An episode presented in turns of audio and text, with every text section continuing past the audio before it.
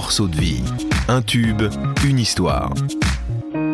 On vivait un succès incroyable, on vivait une aventure euh, qui était belle, hein. il n'y a aucun souci. Mais à l'intérieur de moi, il y avait cette petite voix qui me disait euh, c'est pas totalement ça que tu veux vivre.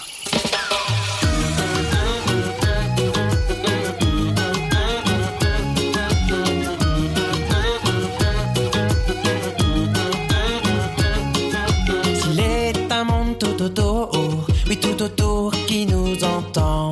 Il a fait son grand retour au printemps 2020, juste après le confinement, avec le titre Printemps éternel. Aujourd'hui, il nous propose son premier album solo, Rêver Forever, sorti le 5 mars dernier. Lui, c'est Flo de la Vega. Souvenez-vous, en novembre 2017, après un succès fulgurant avec son complice Jérémy Frérot, il mettait un point final à l'aventure Frérot de la Vega, laissant de nombreux fans désemparés. L'un décide de poursuivre sa carrière en solo, l'autre choisit de se mettre au vert au cœur des Landes afin de fonder une famille et de découvrir le bonheur de cultiver la terre. Mais finalement, la musique lui manquait terriblement. Florian de la Vega a donc choisi de revenir sur le devant de la scène après une longue pause durant quasiment trois ans. Pour Morceau de vie, l'auteur, compositeur et interprète se confie sur les raisons de la séparation des frérots de la Vega. Il nous parle aussi de ses projets et conscient de la nécessité de préserver notre planète, Flo de la Vega nous parle également de ses engagements et nous propose même un cours sur la permaculture.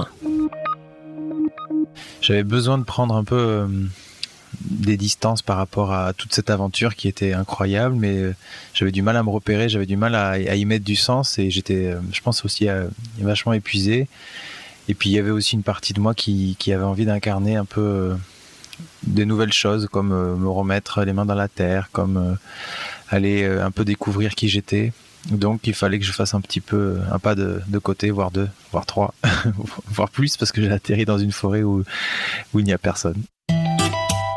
Et c'est précisément le 10 juin 2017 que le duo Frérot de la Vega fait ses adieux à son public. Un ultime concert quasiment chez eux, à Bordeaux. Un souvenir très fort et émouvant pour Florian de la Vega, mais qui aujourd'hui ne regrette pas la fin de l'aventure. Vraiment, vraiment pas de regret. Je crois que j'ai vécu toute l'expérience jusqu'au bout avec euh, tout ce que j'avais. Et je crois même encore plus euh, une fois qu'on avait annoncé euh, qu'on arrêtait. Chaque concert était le dernier, je donnais tout, on, il y avait beaucoup d'émotions. Et donc quand on, je suis arrivé au bout, c'était vraiment ça y est, j'avais tout donné. J'étais rempli de plein de choses et vide. Et donc c'était parfait pour passer une autre chose. Je fêtais mes 30 ans. c'était une, voilà, c'était une fin de cycle parfaite.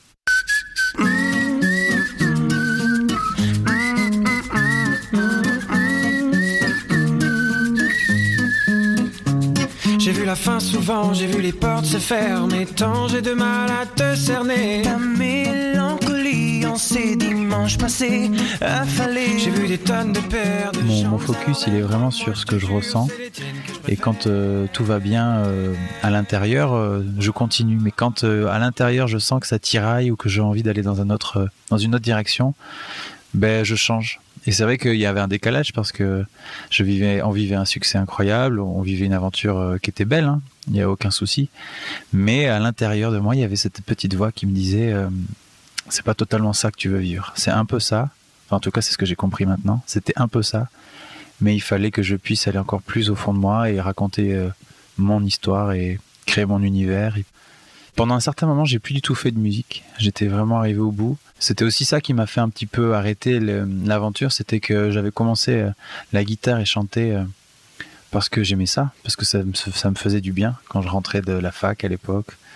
Le premier truc que je faisais, c'était euh, prendre ma guitare parce que ça m'évadait, parce que ça me procurait du plaisir. Et quand on est devenu un peu des, des chanteurs pros, on va dire, que c'est devenu un peu notre métier, ben, euh, on, ce plaisir, il n'existait plus. C'était vraiment euh, une répétition de tâches, une répétition de, de devoirs. Et ça, moi, ça me déconnecte de, de, mon plaisir. Et donc, euh, j'ai arrêté pendant un moment. Et puis, c'est revenu petit à petit. L'envie de reprendre la guitare tout seul. Et de là sont nées les, les premières chansons. Mais que les choses soient claires, Florian n'est pas du tout fâché avec Jérémy Frérot, qui d'ailleurs a sorti de son côté un nouvel album solo intitulé Meilleure vie en février dernier. Bien au contraire, les deux artistes restent aujourd'hui les meilleurs amis du monde. Bah, je pense qu'on le sera toutes nos, toutes nos vies hein, quand même. Ce qu'on a vécu est tellement euh, fou, ça nous unit. euh, vraiment, ça unit, ça unit nos familles, ça unit euh, tout, voilà, tout un, tout un, un cercle de gens. Donc, euh, bien sûr. Elle est partie mazo avec un vieux macho. L'avais rencontré dans une station de métro. Quand je les vois main dans la main. Et c'est en 2014 que l'on a découvert pour la première fois les visages de Florian de la Vega et de Jérémy Frérot. C'était sur TF1 dans l'émission The Voice. Le duo avait fait se retourner un des quatre coachs, Mika, avec une reprise du titre de MC Solar, Caroline. L'as de trèfle qui pique ton cœur. L'as de trèfle qui pique ton cœur, Caroline. Je suis l'as de trèfle qui Alors, sept ans après son passage dans l'émission, Florian de la Vega est-il aujourd'hui toujours en contact avec son ancien coach? Il nous répond sans détour. Non, en fait, non. Mais on- le- les- ça va tellement vite. Je pense que Mika, il a 15 millions de choses à faire. Et nous, on a eu aussi beaucoup de choses à faire juste après The Voice. Ça allait tellement vite. Quand on me parle de ça, j'ai l'impression que c'était réellement il y a cinq vies, quoi. J'ai même du mal à imaginer que je l'ai fait. C'est vraiment fou hein, à quel point on peut évoluer aussi dans nos vies. Je me transforme souvent assez vite à chaque fin de cycle. Je change vraiment de vie. J'ai été prof, j'ai été sportif. euh, Maintenant, je suis tout l'inverse. Et donc, non, pas du tout de contact avec euh, cette ancienne vie.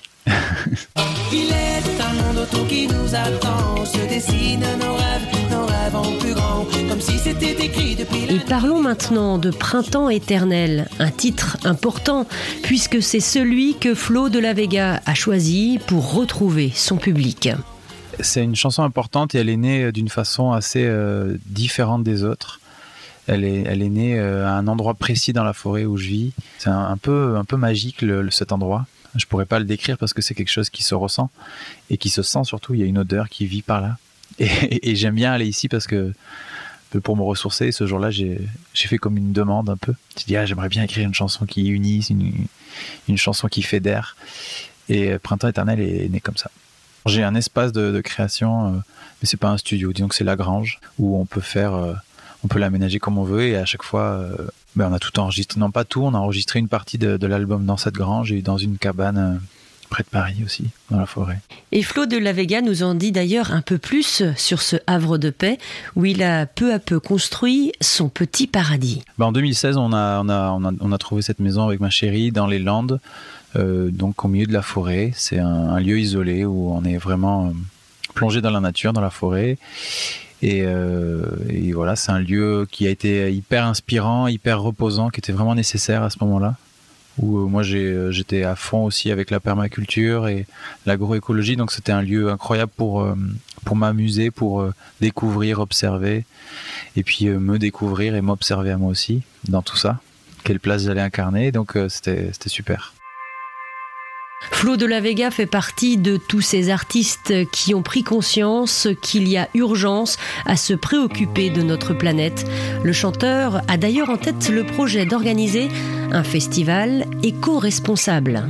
Euh, c'est vrai que quand euh, j'ai arrêté les frérots, j'avais cette vision déjà quand même de vouloir créer une dynamique autour de, des écolieux, autour de, de ce nouveau monde, de ce monde parallèle alternatif qui existe déjà quand même depuis longtemps, même si on en parle beaucoup que en ce moment de l'écologie. Euh, et donc je m'étais dit, ah, j'adorerais créer un, mouvement euh, musical qui, serait comme un festival itinérant. Et euh, au début, j'y pensais pas du tout, moi, à incarner euh, quelconque place. Et puis maintenant, ben, je me rends compte que c'est moi en fait qui, qui a envie de me déplacer dans ces lieux et de, ramener mon univers un peu de, rêveur. Et donc oui, c'est quelque part en, réponse aussi à, notre contexte, à notre monde et et à ces choses-là qu'on observe, mais la réalité, c'est que c'est surtout euh, une, euh, quelque chose qui m'attire parce que ça m'inspire, parce que je trouve ça beau en fait, avant toute chose. Et je pense que c'est vraiment quelque chose d'important aussi, euh, si moi je devais dire quelque chose pour les gens. Je crois que c'est plus important de se connecter à ce qui nous fait vibrer que d'être en réaction à. Je crois que le contre le système, contre contre les méchants, on va dire. Parce que moi, j'ai eu beaucoup cette énergie au, moment où j'ai arrêté les frérots. J'étais un peu contre l'industrie, contre le capitalisme, contre tout. Et euh, en fait, ça m'épanouissait pas. Donc j'ai fait un, j'ai rechangé le focus et en fait, je me suis rendu compte que non, il fallait que je me connecte surtout à ce qui me faisait vibrer et qu'à un moment donné, forcément, il y a un pont qui est lié avec l'écologie parce que l'écologie, c'est nous, en fait, nous, la nature.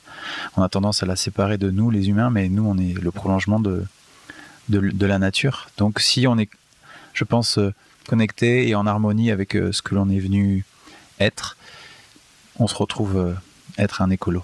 Et alors aujourd'hui, Flo de la Vega se considère-t-il comme une sorte de porte-parole d'un mouvement pour faire évoluer notre société? J'avoue que hum, je pense que c'est des chemins. Je pense que mon chemin m'a amené à.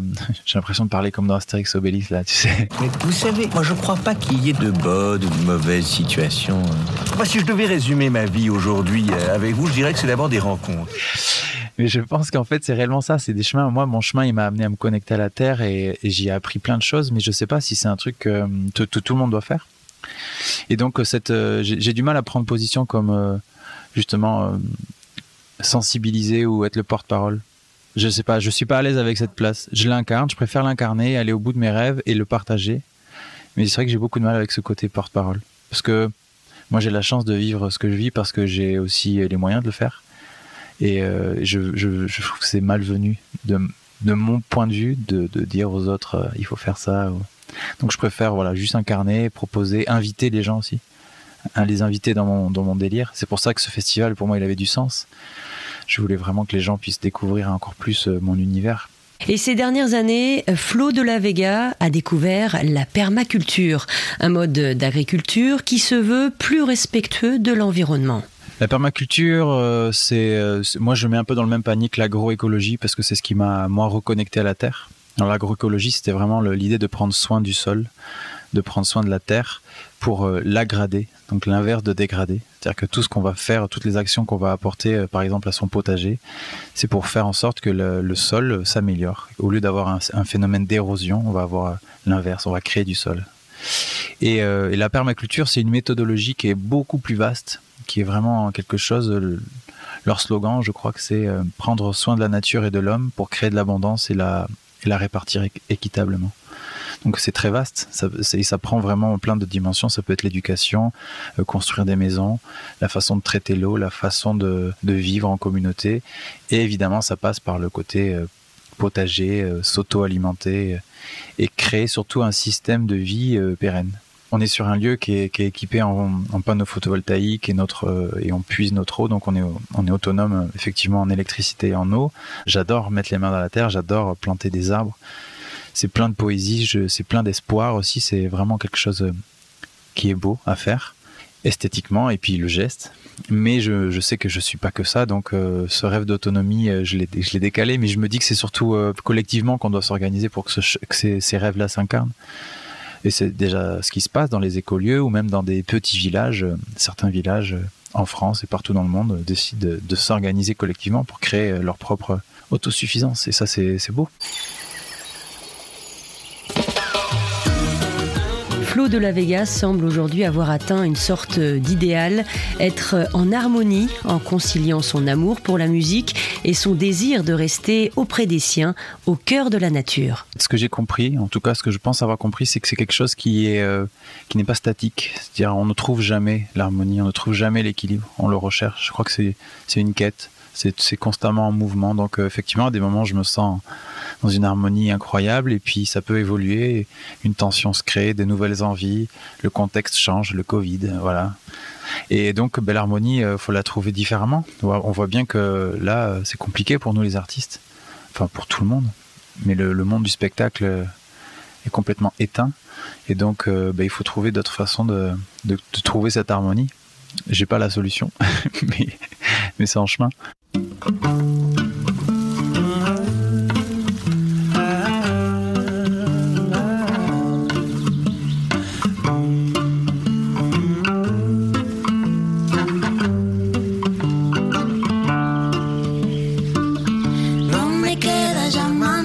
Et depuis le 5 mars dernier, le tout premier album solo de Flo de la Vega est donc euh, disponible. Son titre Rêveur Forever. On y trouve notamment Printemps éternel ou encore un duo avec son amoureuse, la chanteuse Natalia Doko, pour un titre intitulé Un beau jour.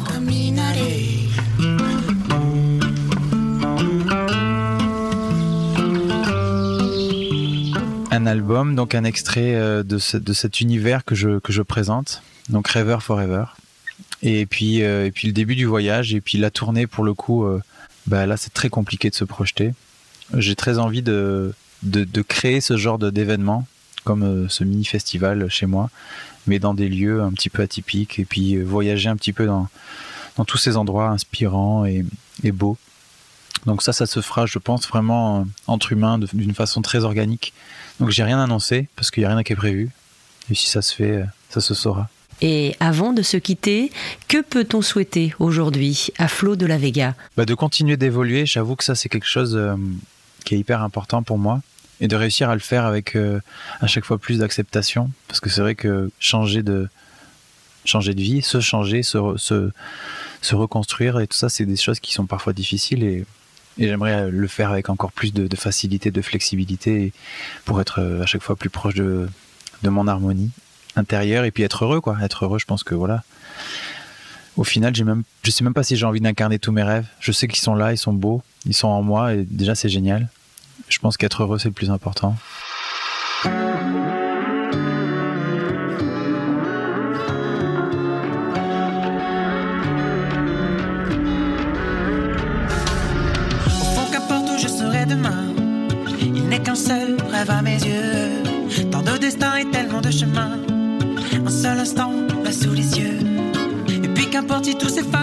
Un grand merci à Flo de la Vega pour cette parenthèse tout en douceur.